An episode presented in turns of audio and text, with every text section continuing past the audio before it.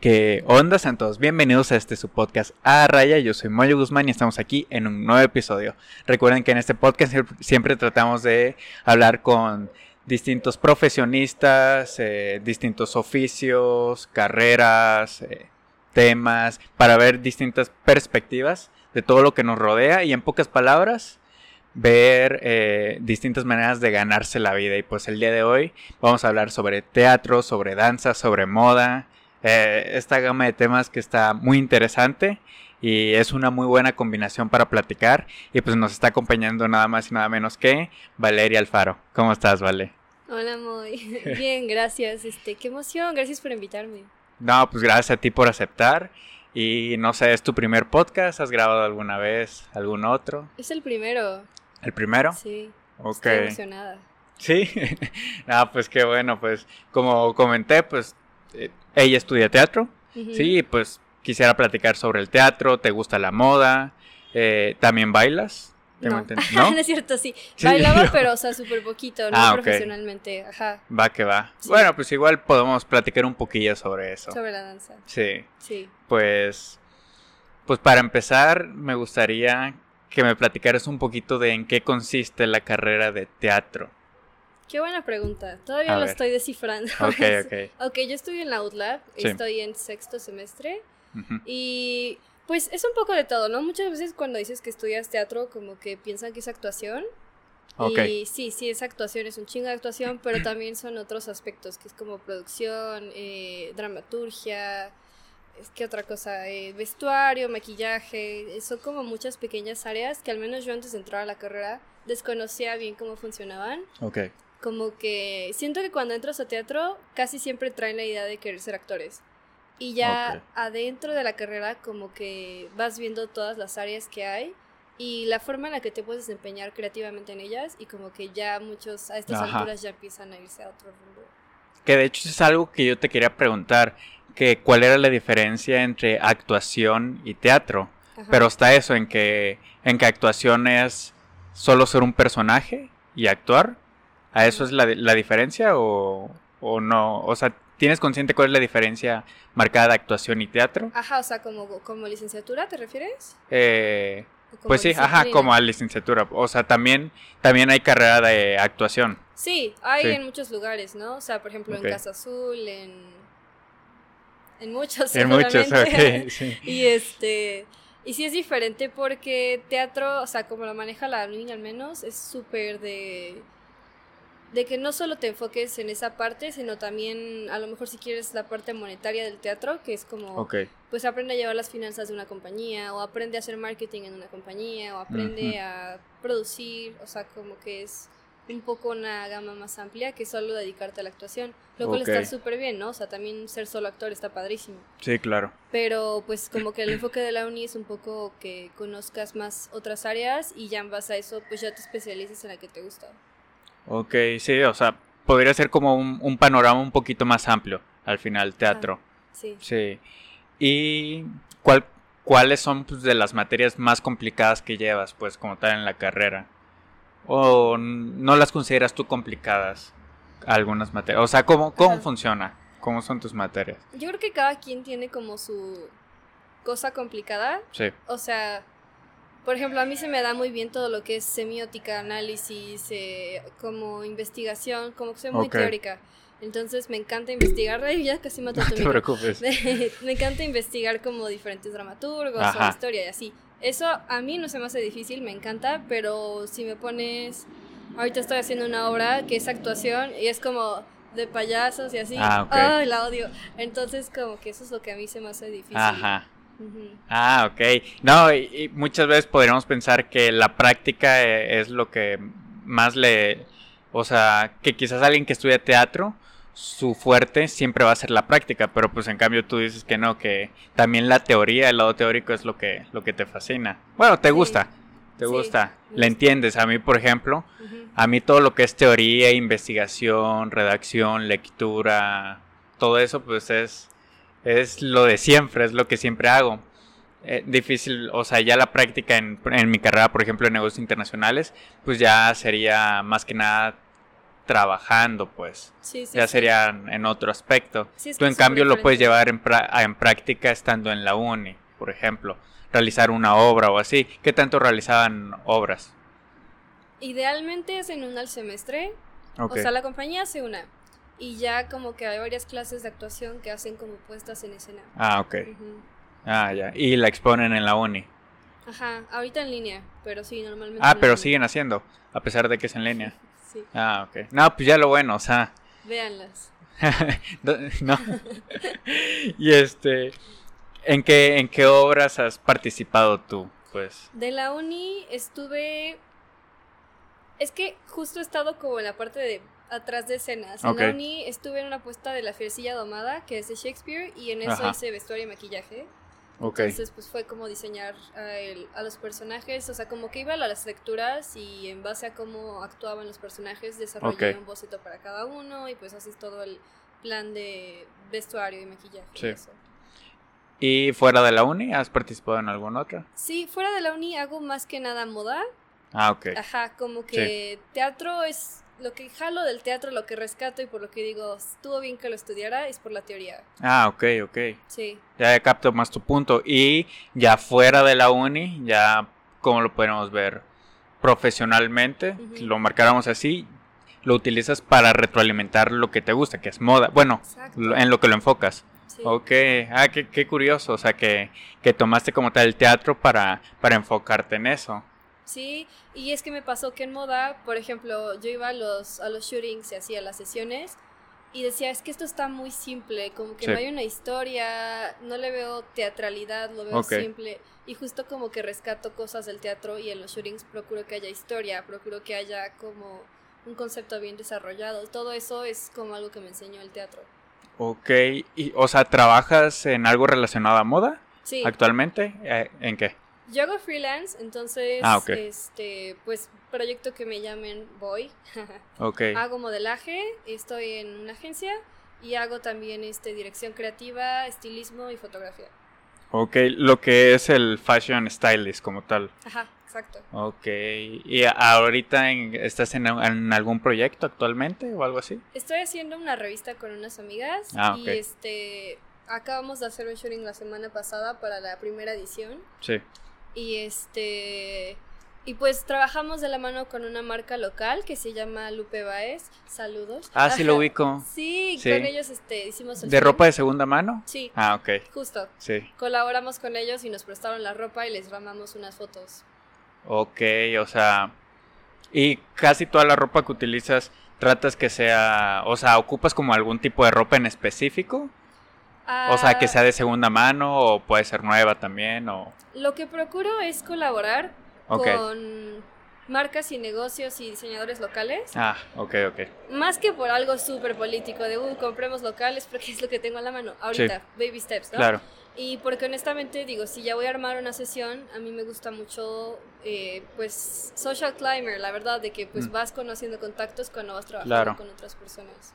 Sí, sí, eh, es muy importante también, o sea, las relaciones al final. Y más adelante ahorita quiero tocar unos temas también relacionados a la moda, pero sin perder un poquito la línea del teatro. perdón, una disculpa. ¿Mande? Digo una disculpa. ¿Por qué? Me distraigo. bien Ah, fácil. no, no, no, o sea, aquí no pasa nada, o sea, tú puedes extenderte lo que quieras, al final la, la línea va a seguir, yo, yo la voy a tratar de seguir lo, lo mejor posible. Excelente, excelente. Pero bueno, te quería hacer una pregunta sobre teatro Sí, también. dime, dime. ¿Qué tanto en el teatro se recurre a la espontaneidad? ¿En una puesta en escena? Sí. ¿Como actor o a qué te refieres? Eh, sí, en una puesta en escena, Como actor. sí. La improvisación es muy importante en el desarrollo de un actor, ¿no? O sea, de su metodología, de autoconocerse como artista, es súper importante saber improvisar. Incluso cuando comienzas a montar algo, muchas veces se deja, se da lugar a este juego de improvisar, porque te da más espacio de no pensar como un personaje, sino como una persona. O sea, ¿qué haría una persona en esa situación? No qué haría tu personaje. Como que le da más humanidad. Sin embargo, ya en una puesta en escena, ya en el escenario, que te salgas mucho de la línea siempre y cuando, eh, no sé, procures pues dar pauta con quien estés trabajando la Sí, energía. claro. Se manejan niveles de energía en la actuación. Entonces, siempre y cuando no te salgas de ese nivel de energía y que sea para el otro actor como que este güey que está haciendo, eh, pues está perfecto. Siempre y cuando sea respetuoso. siempre, o sea, mantener esa línea al final. Esa verosimilitud, ah, sobre todo. Y en el, o sea, yo me he dado cuenta mucho que en el teatro siempre, o por lo menos es el término tan vago que tengo para describir esto, pero siento que se da mucho a exagerar todo, ¿o no es así? Sí, o sea, si lo comparas con cine o TV, pues sí, porque hay que llenar espacio, ¿no? O sea, en la cine o en el cine o en la televisión tienes una cámara aquí, ¿no? Sí. Entonces, no puedes sacar una energía explosiva fácilmente porque tienes a tu, a tu espectador aquí de que enfrente, ¿no? Sí, sí, sí. Y en el teatro, en cambio, tienes pues que llenar un coliseo, ¿no? O sea, tienes que llenar todo ese espacio con tu energía. Y a veces de un monólogo, o sea, una persona tiene que llenar todo ese espacio y por eso es que se tiende a exagerar con movimiento, con voz, Claro. Y hay aparte diferentes métodos este, actorales, diferentes corrientes, ¿no? En algo como ah, muy realista, psicológico, muy naturalista, no se va a exagerar, porque justo busca como emular la realidad, entonces no se exagera. Pero en una farsa a lo mejor sí, el punto es exagerar. Ok. Y por ejemplo, a ti, ¿tú qué prefieres? En el teatro? ¿Comedia o tragedia? Tragedia. Tragedia. Mis maestros me dicen que soy buena para la comedia, pero a mí me pone de malas. O sea, la hago porque la tengo que hacer, pero me desespera mucho la comedia. Mucho, eh, o sea, estuve investigando sobre teatro y de que está la cuestión de que si el teatro inició como comedia o como tragedia. No sé si tú sepas cómo, o sea... Pues y así inició, inició vagamente muy bebecito, como algo ritualista. Ok. Entonces, como que de ahí fue evolucionando y justo esto mismo de ritual, de contar historias, de contar mitos, ¿no? Como que evolucionó a contar una historia bien establecida, ¿no? Conforme crece la escritura y todo. Y lo primero fue la, la, tragedia. La comedia, de hecho, fue considerada como arte menor durante mucho tiempo. Ok, ok. Sí, sí, sí era, por ejemplo, eh, ejemplificando algo, el bufón, por ejemplo. O sea, expresaba la, la tragedia. ¿Por qué has hecho algún papel de bufón? Sí, ahorita estoy haciendo un bufón y lo odio. No, no te gusta. Porque tiene que llevar esa, esa comedia, ¿no? Como de payaso, como tienes. Ajá. O sea, esa comedia, pero remarcando, o sea, haces comedia con la tragedia. Es la combinación, así, así va el bufón, o sea, es eso. El bufón, de hecho, en sus inicios era para para hacer reír a... ¿Qué era la realeza? ¿Al rey? Sí, pues justo ahora estamos haciendo una obra de comedia del arte. Ajá. Comedia del arte es lo, con lo que dices, lo que tienen, los que tienen máscaras. Ah, ok. Son... Eh, ay, no estoy segura, creo que el Renacimiento. Y sí, como dices, o sea, eran para la realeza, pero también pues eran de un estatus bajo, ¿no? Entonces como que andaban de pueblo en pueblo contando historias, se burlaban de la realeza. Sí, claro. Sí, sí, sí. Eran los únicos que tenían el permiso, ¿no? y sí, ¿no? Porque también los perseguían. Ah, sí, claro. Sí, sí. Había de todo, pero creo que cuando ya te hacía, tengo entendido que ya cuando te autorizaban como tal ser el bufón, ah, eh, o sea, como que había un cierto límite. Ya si rebasabas un límite creo que sí te mataban, pero mientras no rebasaras un límite podías estar todo el tiempo mofándote del de o sea de la alta sociedad ahora sí no y todavía funciona así es, muy normal. Sí, todavía aplica. Y sí o sea muchos comediantes por ejemplo algo que, que, yo veo que literal lo contextualizo a, a esa situación de hace cientos de años es eh, cuando, cuando eh, vi hace, hace poquito un, como un meeting político. Y entonces estaban todos los políticos y había uno que imita mucho a, a ¿cómo se llama? Al, al senador, ya no es senador, es este gobernador de, de Nuevo León. Ah, Hay uno que se llama Marco Polo, creo, algo así. Es un comediante que imita, que imita al, al, gobernador. Sí, bueno, ya es gobernador. Y este, y entonces contextualicé todo eso y dije, o sea, es como... Es un bufón. Es, un, ajá, es un bufón, o sea, no, no con el, no con el punto, ajá, o sea, entre hace reír a, a todos esos políticos, pero al mismo tiempo se está burlando de ellos. Sí. Entonces eh, lo contextualizo como, o sea, la línea editorial, a pesar de cientos y cientos de años, no ha cambiado. O sea, seguimos en, en ese punto. O sea, si, si contextualizamos todas las situaciones que hacemos, todo se puede rebajar hasta un, hasta un nivel extremadamente primitivo, en lo que todo tiene algo muy básico. Sí, no, no, o sea, no es que no haya evolucionado, obviamente se adapta a su tiempo. Sí, sí, sí. Pero son las mismas bases, sobre todo como en el arte y así, como ciertas disciplinas que llevan tanto tiempo, sí, solamente se adaptan un poquito a su claro. tiempo. Claro. Sí, aplica pues, en referente al arte, aplica al teatro, a la danza, a la arquitectura también, a todo este tipo de situaciones. Bueno, la arquitectura es, es otro tema. Pues sí. no sé mucho de arquitectura. Muy amplio, no, no, es, es, otra historia. ya hace unos episodios atrás lo, lo platicamos, pero, pero sí. Y hay algo que, que te quería comentar que eh, yo cuando invito a alguien me pongo literal a stalkear todas sus redes y a ver si por ahí en YouTube o donde se encuentro contenido de esa persona. No, no encontraste nada, ¿sí? ¿En YouTube? Pues nada, ah, no, en YouTube no. Ah, la verdad no te encontré nada en YouTube, pero, pero investigo en todos lados. Entonces, este, vi que habías hecho, o bueno, un, no sé si fue el 48 horas Film Project.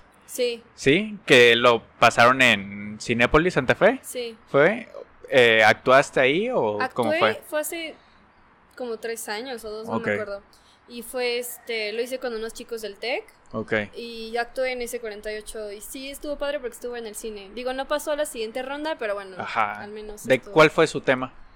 Ay, no, no me acuerdo, o sea, ah. me acuerdo que tenía que ver con piñas. Ok. Es que te dan como palabras random, ¿no? sí, sí, me acuerdo y una de ellas era piña. Y creo que tienes que esconder un objeto y el nuestro era una playera. Estuvo bien raro, o sea, también por eso no pasamos, porque neta que nuestra ah, combinación estuvo como bien cagada. Ok, ¿llegaste a ver Oneomanía? No. De Diego Velázquez. Ah, no. ¿No? No. Estuvo muy bueno. Igual, ese lo hicieron como hace, hace un año, me parece. Ajá. Hace un año y fue igual, su, su tema fue, fue una esfera Mm. Y no creo que, otros temas fueron, pero este, oniomanía, ¿sabes lo que es oniomanía? Adicción a las compras compulsivas. Ah, uh. Y entonces, ¿te identificas? Caracoles, Y este, y eso estuvo bueno, estuvo bueno ese video, pero este, como vi que participaste en, el proyecto, dije, ay, qué chingón, o sea, para los que no sepan, el que es 48 horas Film Project, es un proyecto que te dan temas o palabras y, en, y a partir de ahí tienes 48 horas para grabarlo, editarlo, producirlo completamente y entregarlo, ¿no? Sí. Está, está padre. No sé dónde se checa eso, ¿no sabes? Hay, abren una convocatoria anual, de hecho ahora es en noviembre 16 creo. Ok. Y este, y está padre porque literal cualquiera puede entrar, ¿no? No tienes que estudiar esto ni nada. De hecho, incluso está un poco como, mm, porque pues hay casas productoras grandes que entran. Sí. Y pues está cañón competir con una casa productora grande. Eso, me estaba contando Diego, que, que ellos dijeron, que pensaron, no, pues de seguro van a participar chavos con nosotros, son 48 horas, todos van a estar muy apretados y así, y me dice que no, o sea, que cuando ellos mandaron el suyo, eso vieron que ya había casas productoras, que ya había expertos con 16 personas trabajando para ellos, y, o sea, equipo profesional y todo, pues sí, está más complicado competir, no que sea imposible, pero definitivamente le, le sube un, nivel de dificultad, ¿no? Lo haces por la experiencia, sí, claro. y aparte pues ya puedes decir como de que, ay, estuve en un 48. Ok. Ahora sí, como comenté hace rato, eh, enfocado a la moda. Ajá. o sea, consumes, ¿qué tipo de contenido consumes tú para enfocarte como tal en, en lo que es moda? ¿O no consumes algún tipo de contenido? Todo es en cuanto... Todo viene de acá. ¿Sí? No. este, no, me gustan mucho las revistas digitales y físicas, eh, sobre todo porque pues ya es trabajo editorial como bien hecho, ¿no? Digo, obviamente también me gusta lo experimental, pero no voy a mentir si me gusta las pasarelas y me gusta lo editorial. Ok. Me gusta como toda esa idea aspiracionista. Sí, sí, sí. Me encanta. Entonces, por ejemplo, de revistas me encanta ID Magazine, Purple Magazine, acaba de sacar un, eh, o sea, un issue en México y antes no había en México Entonces estoy como súper de que, ah, qué emoción. Ok, es el tipo de contenido que consumes, pues, para, Sí. para todo esto. Sí, revistas, eh, blogs.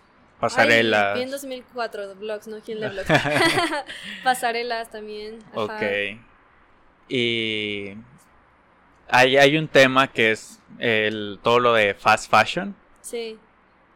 ¿Tú qué opinas de la, de la fast fashion? O sea, ¿está bien? ¿No está bien? ¿A ti te gusta la fast fashion? ¿Consumes en exceso la fast fashion? ¿Cómo? Guilty. Procuro evitarlo. Ok. Eh, me gusta comprar en segunda mano. Justo así fue como conocí a Lupe Baez, ¿no? Y así. Ajá. Este. Sí, procuro comprar segunda mano, pero también, pues. Comprendo que a veces no es fácil para la posibilidad de todos encontrar algo cerca de segunda mano, ¿no? Sí. Entonces, siempre y cuando sea un consumo como responsable y que tú sepas de que realmente voy a usar esto o solo es para un evento o para una foto. o sea, como que sí, siento que es una buena... Está bien invertir en algo bueno que te va a durar. Claro. Y que sabes que no es para una apuesta, sino que te puede durar 10 años. Sí, sí, Sí, definitivamente. Pero, o sea, sí, puedes tener la conciencia de decir, ok, esto, qué tanto lo voy a utilizar y así. Mm, Pero, pues, eh, en general, creo que casi nadie tiene como esa... Pues es que es algo que apenas se comienza a generar esa Sí, sí, sí, conciencia, ¿no? claro. O sea, tiene Ajá, menos de dos conciencia. años que empezó como todo esto del fast fashion. Sí, Entonces, pues sí, yo diría que lo mejor que puedes hacer es como invertir en los clásicos ok. y conocer tu estilo, como que sí darte un tiempo de explorar qué, cuál es tu estilo y ya como que así evitas caer en tantas tendencias y evitas como que consumir, consumir, porque la tendencia ya cambió, entonces compra otra cosa y compra y Claro. compra. Si te conoces a ti mismo no estás cayendo en tendencias. Sí, no, y más el, un problema de la fast fashion, partiendo también del medio ambiente y la contaminación, contaminación que crean, es eh, pues que la fast fashion es conocida por sus bajos costos. Los animales son conocidas por sus bajos costos. Y, y la cuestión es que de la manera en que se obtienen esos bajos costos, pues es de, de explotación Explotación laboral, sí. de niños laborando, o sea, en países donde no hay estas regulaciones y cuestiones así. De ahí viene también la- el problema del- de la fast fashion y cómo se genera todo, todo este precio tan accesible que al final tenemos, ¿no? Pero pues es, es todo un tema. Sí. Es un to- todo un tema definitivamente y aunado a la a la moda también. eh, hace tiempo platicando con, con mi novia, Ujú. ella me, me comentaba que a ella le gustan mucho los pantalones, aquí los tengo anotados, height waist, Ajá. que son, ¿cómo se la le dice? Como de tiro alto, se Sí, le sí, sí. llaman. Ajá. O sea, y que ella me comentaba que, que esos pantalones como tal le ayudaban a muchas mujeres a ser un poquito más seguras. Porque les tapaban pues lo que es la... Sí, te tapas hasta acá. Ajá, o sea, y te tapa como tal pues la lonjita y todo esto, pues Sí. lo normal, ¿no? Pero que ayudaba más a la a la seguridad en, en ese aspecto. Ajá. Estoy viendo. Ajá. Te ayudaba más a la seguridad en ese aspecto. Y que había leído, no me acuerdo dónde había leído, que había una tendencia en que en que había una probabilidad en que dejaran de estar de moda. Ya dejaron de estar de moda. Sí. Sí. Y pero quién quién pauta estas tendencias al final? Las tendencias, bueno, Sí. normalmente hay, hay un trabajo específico para ir este como captando tendencias. Ajá. Se llaman chasers. Ok. Y este y normalmente son las casas de diseño grandes, ¿no? O sea, como Louis Vuitton, Chanel, mm. Michael Kors, todas esas las que van marcando las tendencias. Y normalmente en cada pasarela como que te das dando cuenta de cómo va a estar la tendencia del semestre que sigue, ¿no? Ok. O sea, en verano ves lo que va a estar en otoño y Sí. así. Como que vas O sea, pero a partir de ellos es que Sí. ya se empieza a ver la Sí, tendencia. ellos, em- ellos son los principales marcadores de tendencias, Ok. pero hoy en día justo está como súper fuerte el fenómeno de los influencers y así, y ellos también están marcando mucho tendencia, Y eso le ha pegado muchísimo a las grandes marcas. De hecho, este Carolina Herrera tiene de que una entrevista donde dice como de que, ah, no le hagan caso a los influencers, no saben nada de moda, y es como, sí señora, no saben moda, tiene usted razón, pero pues... Ok. O sea, como que también borran esa línea entre casi casi la realeza que son todas estas marcas inalcanzables Sí. y como que la persona promedio, ¿no? Ok. Oye, vamos a una pausa y regresamos, ¿va? Sí. Bueno, estamos de regreso y lo que comentabas, o sea que hoy en día los influencers también comienzan a, a marcar esa Tendencia. esa tendencia. Y lo, fue Carolina Herrera, quien Sí. dijiste? O sea que al final, o sea, pues sí, comienza a impactar su, su modelo de negocio, que es al final el problema. Muchísimo, o sea, al grado de que en las últimas pasarelas y así, tan solo hace un mes acaba de terminar Fashion, este, Fashion Month, ¿no? Ajá, Que es cuando hay de que Fashion Week en New York, Fashion Week en Paris, en Milán y así. ok. Y este, pues muchos de los invitados a pasarelas fueron influencers, incluso al Met Gala, pues fue la primera vez que hubo tantos, ¿no? Sí, o Sí. sea, los comienzan a invitar, Ajá. o sea, o cómo funciona, los comienzan a invitar las marcas a los, a los influencers. Sí, o sea, un, haz de cuenta que una marca lo contacta y se puede volver, depende de la fama, ¿no? Embajador de la, de la marca. Sí, o no embajador tal cual, pero pues los visten y los invitan Ajá. a los eventos. Y pues obviamente la marca gana de que si Emma Chamberlain tiene millones de seguidores, la marca pues la viste y entonces de que pues todos los seguidores ven cómo se ve Louis Vuitton y Claro. entonces empiezan a querer comprar y así. ok. Y es, está corriendo mucho aire, ¿verdad? Sí. Ahorita. Pero es la manera en que las marcas tratan de, de jalar a los influencers hacia ellos y que no los influencers marquen por sí solos sus tendencias. ¿O no lo ves así tú? Sí, más que nada creo que es su forma de conectar con un público más joven. Ok, Porque pues todos los diseñadores, los ah, directores creativos de las marcas de ahorita, pues muchos ya son señores de más de 60 años, ¿no? ajá. Entonces como que aunque obviamente ellos siguen siendo los que imponen tendencias, aunque tengan más de 60 años, pues Sí. tienen que seguir tratando de conectar con las generaciones de abajo. Entonces Claro. creo que es la forma en la que han encontrado. Ok. Y bueno, sí, o sea, está cabrón que a partir de, de las marcas sea que, que marquen tendencia. Como dices, ya se empezó a romper un poco ahí, pero pues todavía siguen, siguen fuertes, claramente. Y el tema como, como es esto del high waist, de este tipo de pantalones. Sí. O sea, que decía, me comentaba mi, mi novia, o sea, ya empiezan a pasar de moda en, en tendencia. Entonces, o sea, le dije, pero pues, ¿cuál es el problema? Pues tú síguelos usando, que no sé qué. sí. Y me dice, no, pero pues es que al final ya no está a la moda. Le dije, bueno, pues si te basas en eso, pues también, o sea, también es un punto, ¿no? Sí. Pero mm, a lo que a lo que me refería es de que, o sea, si ese tipo de pantalones, ay, me dio frío. Sí, si ese tipo de pantalones, este, me ayudaban a la seguridad y en general a muchas mujeres les gustaban, no entiendo por qué, por qué tienen que pasar de tendencia, ¿no? Claro. Pero pues ahora está más claro el punto. No sabía eso, a partir de dónde Es se creaba la tendencia. siento, ya yéndome un poco más político, Sí, que es, ay, muy político, una disculpa, que es un poco de dominación de parte como de las grandes industrias de que nos sentíamos cómodas con high waist, entonces no, regresen a low waist, regresen a los 90, regresen a problemas alimenticios, regresen a ser como más dóciles, o sea, como que es sí, sí, sí. como que porque low waist implica control, quieras o no. A menos Low que waist es, que se te vea un- más la cadera. yo traigo low, low waist, es Ah, como ok. acá. Ajá, sí, sí, sí. Entonces, pues quieras o no, es como, pues sí tienes que tener cierto cuerpo. Digo, Sí. no tienes que, obviamente, Sí, sí, pero idealmente. para que luzca más. Claro, sí. claro.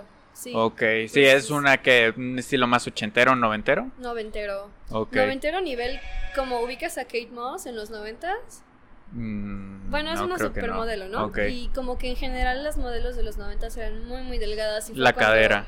Cuando estaba de que de moda todo el grunge y de moda Sí, de que sí, la anorexia y de moda todo, todo eso. eso. como que es como regresando un poquito Claro. a toda esa parte. No, y qué cabrón, o sea, y hoy, o sea, y hoy en día en 2021 donde, donde lo que más se trata de defender, o sea, es como esa, Diversidad. esa diversidad y esa, esa libertad de las mujeres de decir, pues me he visto como quiero y te tiene que valer más, no he visto por ti, o sea, me he visto por mí, Claro. ¿no?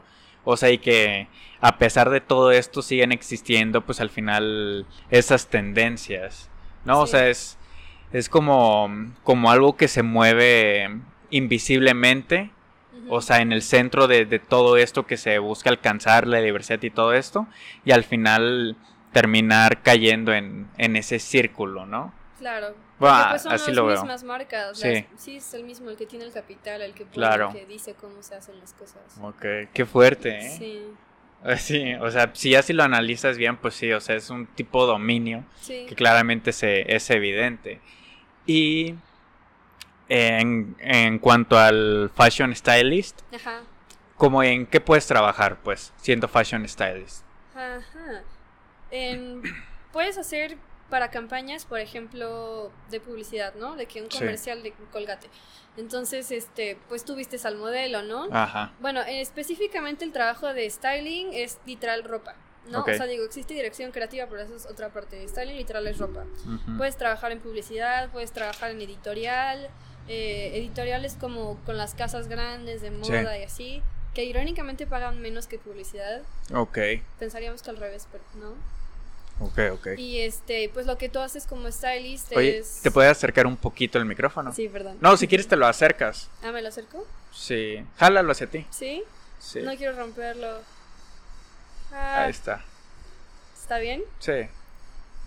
A ver, una pausita. Ay, güey. Ok. Para que te escuches bien Ok. Súper, gracias. Seguimos. Ajá. Ajá. Sí, de las casas editoriales Ah, que sí. pagan más. Que pagan menos Pagan menos Pagan que, menos. ajá, que la comercial. que un O comercial, sea, sí. te sale como stylist mejor trabajar para una campaña de mm, Volkswagen vistiendo a sus modelos Ok, que trabajar en una campaña chiquita de Palacio de Hierro. No, Palacio de Hierro también paga bien. Bueno, no sé, es el, ok, sí, sí, el sí. punto es que la publicidad, la comercial, eso paga más. Claro. Por ejemplo, hay, hay uno que sigo mucho que es de la Ciudad de México. Se llama Daniel Vázquez, me Ajá. parece. Daniel Velázquez Vázquez. No sé si lo ubiques. Mm, Creo que sí. Él es fashion stylist y, o sea, he visto de que ha, ha vestido a... Lo que veo que viste mucho es para videos musicales, me parece. Ay, guau, qué padre. Ajá. Y ha trabajado con Badir Derbez, creo. Sí, también puedes vestir celebridades, Ajá. políticos. Kenia Oz, creo. No, no, no sé si es apellido Oz. No sé. Una que una influencer que se llama Kenia. oh, varios. Sí. Desconozco así todos los nombres, pero, o sea, ha vestido a, a varios y, o sea, es un punto en el que también te puedes enfocar, ¿no? Ujú, O sea, el- videos musicales, influencers, eh, sesiones de foto. sesiones. Sí, es un mundo, incluso pasarelas. Digo, obviamente la colección ya está hecha por el diseñador, pero pues tú sabes con qué bolsas se bien, con qué zapatos, con qué Ok. todo eso. Y quizás a qué modelo le va a quedar mejor. ¿A qué modelo? Eso lo hace más bien el director de casting, Ah, ok. pero sí. Bueno, Pero entonces no, el modelo no. el modelo no.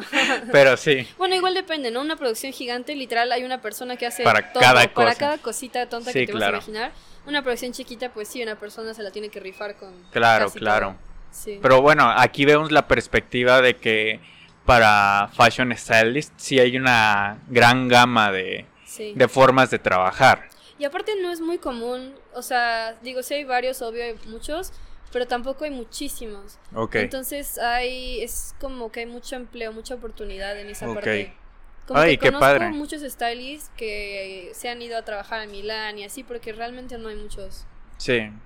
No, y en la Ciudad de México, pues definitivamente hay, hay muchos también. Y te digo, a él, a él que, lo, que lo ubico porque es eh, de Veracruz también, Sí. por donde vivo yo. Y este.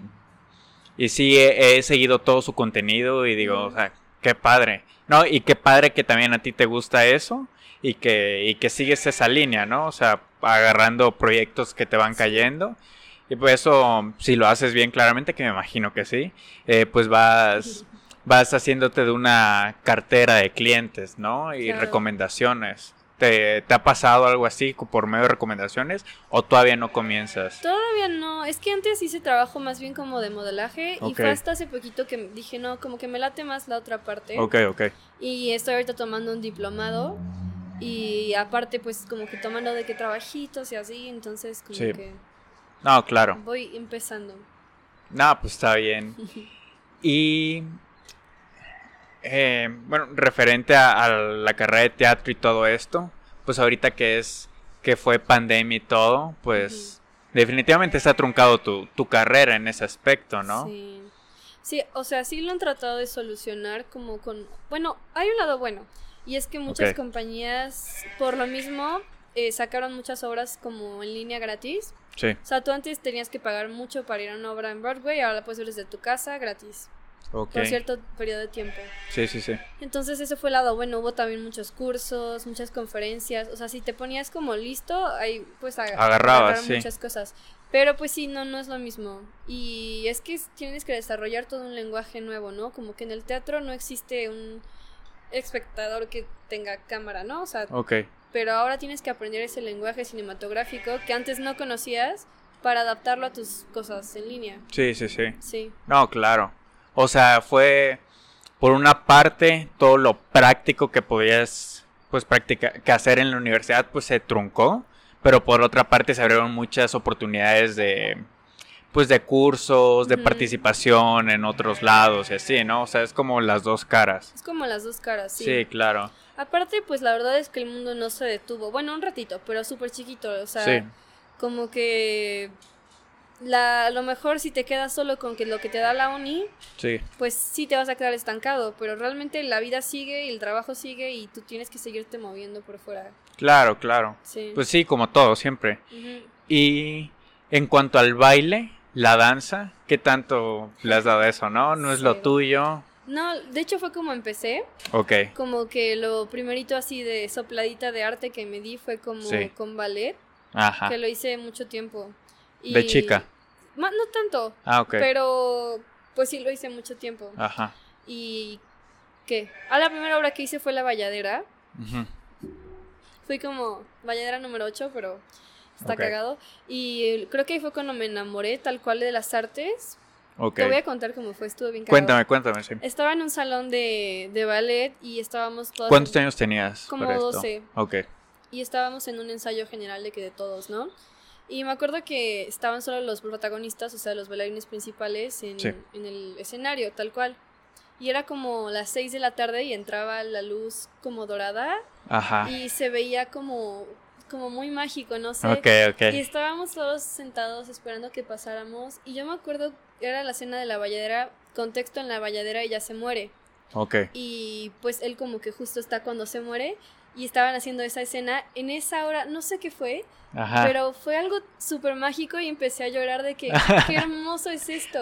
Y volteaba a mi alrededor y todos estaban como ensimismados de lo hermoso que se veía. Sí, sí, sí. Y fue cuando dije, es que esto es como otra realidad, no es lo que ves todos los días y quiero vivirlo todos los días. Sí, claro. Sí, como llegar a ese punto de emocionalidad, como que mucha gente no llega a él a menos que estés en un emotional breakdown o algo así, pero con el arte puedes llegar Sí. todos los días a ese punto. Claro, claro. Sí. Y fue a partir de ahí que dijiste, me podría interesar algo como teatro o algo como danza. Ajá, pues primero creí que danza, Ok, pero digo que también soy muy teórica, sí. entonces como que no había tanta teoría ahí. Y en teatro dije, me encanta la literatura, me encanta la danza, como que la combinación, La combinación, sí. tiene sentido. Y como desde qué edad dijiste, quiero estudiar teatro. Como la... mm, es que siempre he hecho cosas, o sea, como música, danza, muchas cositas. Y no sabía que quería estudiar hasta pues ya en la prepa. Y ya en la prepa dije pues teatro, Teatro. ¿Qué otras opciones tenías? gastro. Estuve Gastrono- un semestre en gastro. Gastronomía. Sí, ¿En dónde? en la UPAEP. Oye, ¿y qué, qué pasó? Pues es que yo quería teatro, pero me dijeron mis papás como, "Mm, no. No. Dije, Es, es un buen tema también. Sí, El que. El que el- definitivamente los papás, eh, o sea, tienen otra perspectiva, definitivamente. Y no tienen. los culpo. No, no, no.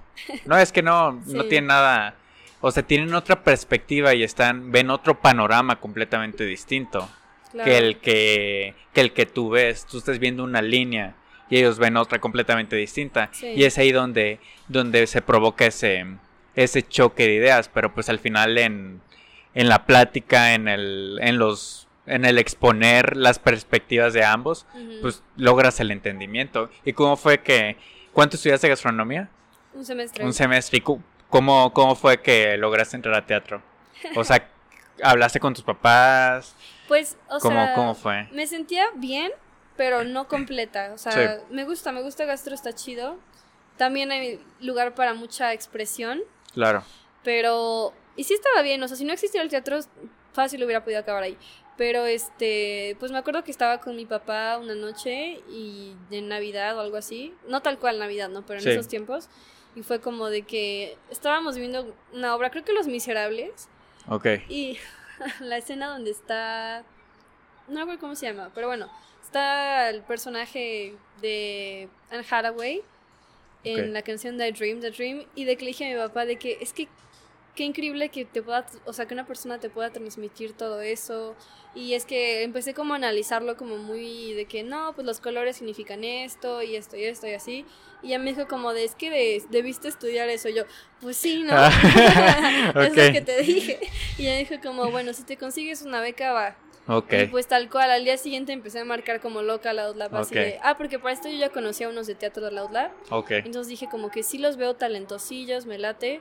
Y ya este como que empecé a marcar así de becas, que necesito esto, va, pues va, y me estuve moviendo así de que rapidísimo para entrar en En enero. Ah, y por eso vas en sexto. Porque entraste un semestre, digamos, después, del periodo regular. Ah, ok. Sí. Y ya fue que entraste acá y. Bueno, a la UTLAP, acá. Acá. Está aquí. Es que literalmente la UTLAP está enfrente. Aquí la vemos, con su pasto crecido. Aquí está. Sus jirafas. Bien clausurada, pero ahí Sí, está. Ahí está. Es un tema largo para los que no sepan. Ahí chequenle si quieren en internet. Pero este. Pero sí, o sea, está, está interesante que, que comenzaste con gastronomía. Y aparte de. O sea, si no hubiera sido gastronomía, ¿tenías alguna otra carrera en mente? En ese entonces, Ajá. uy, no me acuerdo. ¿No? No. Quizás no. O quizás, quizás sí. no, quizás no. No, yo creo que iba a ser pirata. De hecho, mi sueño es ser pirata. ¿Cómo? Sí. Siempre en gastronomía me decían como de que, ¿por qué estudias gastronomía? Es que quiero ser pirata, porque andar en el mar con cuchillos, fuego, eso se me hace súper pirata, pero Ah, también es gastronomía. O sea, quería ir a cruceros, eso es lo que Sí, quería sí, hacer. sí. Ajá. Ah, sí. Ok, o sea, si hubiera sido tu carrera de gastronomía, te hubiera gustado trabajar en, en cruceros, En así. cruceros, ajá. Ok, hotelería, no. No hay cruceros en el... Ah, bueno, puede ser. Claro, Es que es, es muy parecido, es creo. muy parecido. Sí. Sí, Bueno, bueno, Pero no crucero. hay cuchillos. pero este, crucero, o sea, crucero, pues vas todo el tiempo en el mar, ¿no? Más en el mar. Sí, o sea, no quería tocar puerto en 10 años, más o menos. Ah, ok. Sí. Qué cool, o sea, que, que pa- o sea, que Sí. tengas esa, esa idea. Esa- por ejemplo, hay, en internet eh, sigo mucho uno que es eh, motociclista, que es español. Es casi ser pirata. ajá. y este, y lleva como 10 años eh, andando en moto por Ah. todo el mundo. Ajá. Inició, él es de España, inició viajando por toda África unos años y ahí fue donde dijo, sí me gusta esto, o sea, quiero hacerlo Sí. de por vida y de ahí se, se vino para América. ¿Y de qué vive? Me parece que del contenido que crea, ¿Ah, sí? Creo. Algo así, ajá, pero del contenido que crea, o por lo menos eso le da algo de ingresos, al parecer, Claro. del contenido que crea que va viajando, este, y todo el tiempo, todo el tiempo anda, anda en moto y no se mete a las ciudades como tal, o sea, él, él siempre va en, en, ¿cómo se llama? En las zonas montañosas, en, o sea, en, en el ambiente como tal puro, no se mete a, en las zonas rurales. Rurales, así, ahí está. sí. Sí. O sea, es a lo que se mete y está, está muy padre. O sea, en, en México creo que se tardó en recorrer todo México dos años, Guau. algo así. Y ahorita ya comenzó su recorrido por El Salvador o Guatemala, o sea, ya en Latinoamérica, en Sudamérica. O sea, pero, Sí, pero sí. sí, está, está padre. O sea, esa vida, o sea, a él le gusta eso, el andar todo el tiempo de nómada. Ajá. Y eso que me dices de 10 años en el, en el mar, o sea. ¿todavía te Sí. gustaría hacer eso? Es, o sea, es que ya no veo forma de... Conectarlo. Ajá. Ok. Bueno, igual hay shows ahí, pero no, no. No, no, no. Yo creo que ya cuando tenga, sea muy viejita, como de 30, ya... Muy viejita, como de 30. Ya, o sea, como Ok. que, No sé, me voy a pegar como Percebe en un barco o algo así. Ok. Ujú, Nah, pues qué interesante. ujú. Siempre me gusta platicar con personas que tengan así como... Bueno, todas las personas tienen como como algo que a ti se te hace así súper wow, que dices, eh, eso está muy, muy fuera de lo que yo haría. Cada persona tiene algo, yo te podría decir algo, ahorita no se me ocurre, ¿verdad? Pero yo te podría decir algo que vas a decir, ah, la madre, eso no lo quisiera hacer yo, pero... No te gusta ser percebes lo que estás diciendo. No, no, no. Mm, No, o sea, a mí me llama la atención ver todo eso, Sí. pero no sé, específicamente en el mar, no lo sé. Sí. Dudoso. El cabello se hace feo. Sí, no lo pensé bien.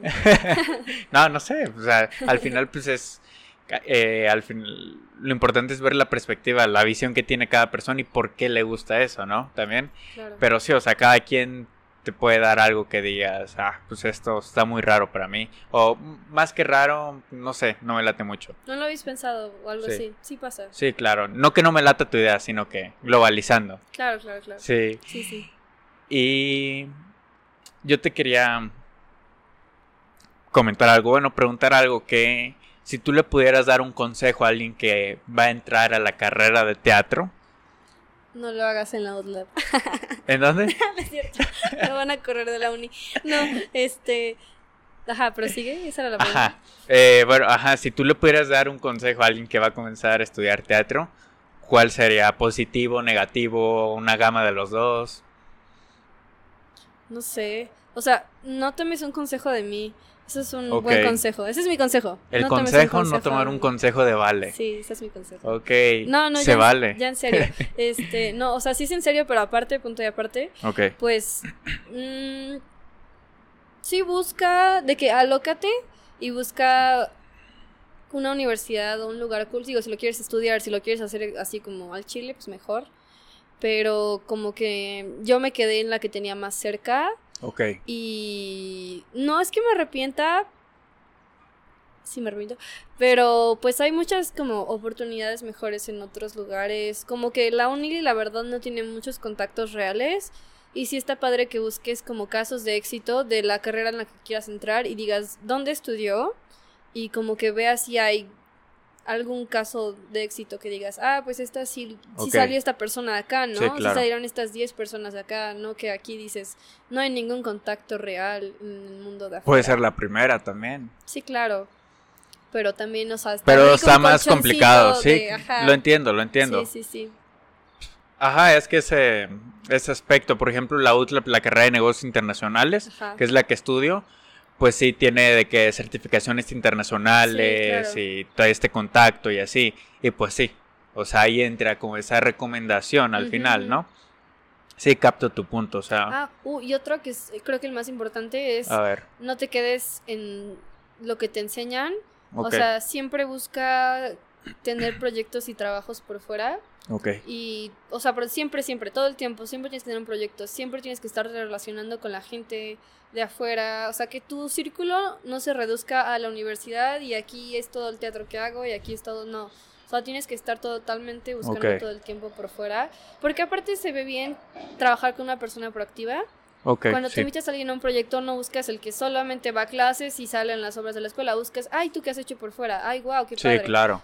Como que siento que Ah, es muy importante, sí. Bueno, en Mm. teatro definitivamente. Sí. esa participación y, o sea, tener ese, ese compromiso de participar por fuera también. Súper.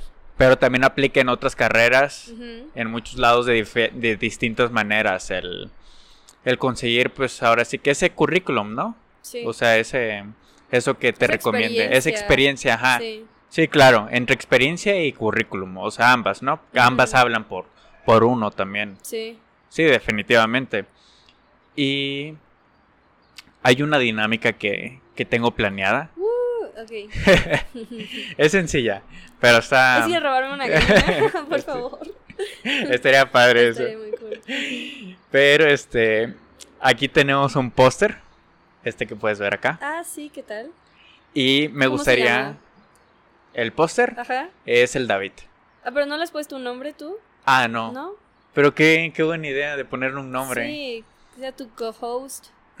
Mi co-host, Sí. ¿cómo le podría poner?